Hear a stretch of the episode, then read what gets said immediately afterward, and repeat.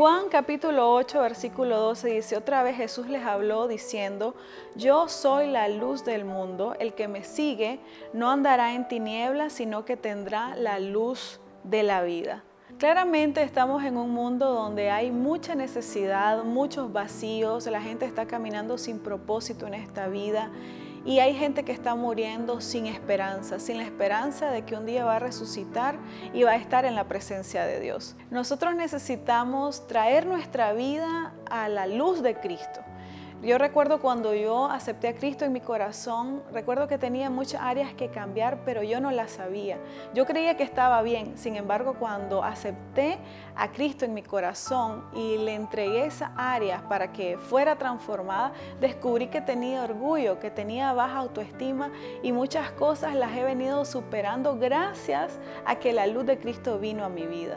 Nosotros necesitamos que el Señor alumbre en nuestra vida, que Jesucristo venga y entre en nuestra vida para que nos muestre qué debemos de transformar.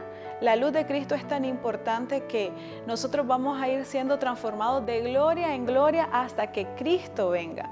Necesitamos a Jesucristo en nuestra vida. La palabra de Dios dice que el Dios de este siglo ha entenebrecido el entendimiento de los hombres para que no les resplandezca la luz de Cristo.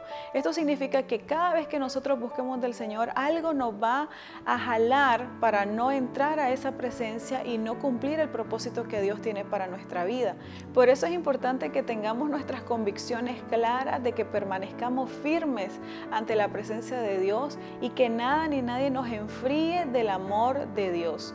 Es importante que nosotros permanezcamos cerca de Dios, que estemos aferrados a la fuente de vida que es Cristo y su luz va a traer mucha claridad en nuestra vida, va a hacer que nosotros no seamos engañados, que no caigamos en las garras del enemigo y que el Señor transforme nuestra vida y transforme nuestra nación.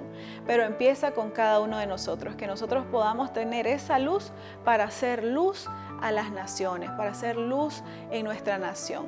Espero que en este día tú puedas entregarle tu vida al Señor y que esa luz transforme día a día tu vida y seas un agente de cambio para tu nación, para tu entorno, para tu plataforma de influencia.